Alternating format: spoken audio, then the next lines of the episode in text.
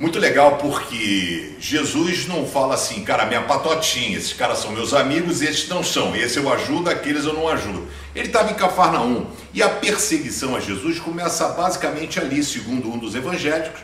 Evangelhos, ele, ele liberta uma pessoa endemoniada num sábado. Aí gera uma crise. Os caras falam, cara, como é que no sábado ele vai fazer isso? E então ele cura. O presidente dessa sinagoga, o patrão, era Jairo. E aí Jairo estava aqui, pá, falando mal de Jesus, perseguindo, até o momento em que o problema chegou até a casa dele. E aí, apesar de toda a religiosidade, presidente da sinagoga, a filha dele estava morrendo.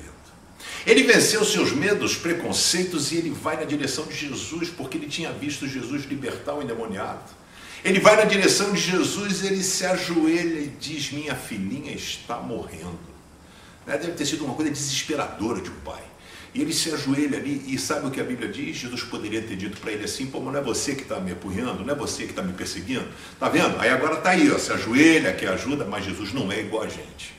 O cara se ajoelha e diz: minha filhinha está morrendo. A Bíblia diz: Jesus foi com ele. E eu quero dizer: Jesus quer ir com você aonde quer que você vá.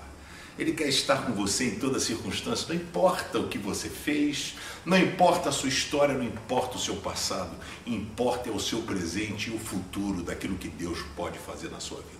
A presença de Jesus faz toda a diferença. Quando eles chegam na casa dele, os amigos de Jairo, amigos, chegaram e falaram assim: pode mandar o mestre embora, que a sua filha já morreu, já era Jairo, mas Jesus estava com ele. Jesus segura Jairo e fala: calma, a menina dorme. E Jesus entra e fala: Talita come, menina, levanta. E aquela menina que estava morta volta a reviver. Deus quer trazer você de volta. Talvez a vida tenha levado o melhor seu. Talvez você não seja como já foi um dia. Talvez você esteja um zumbi, um vivo morto.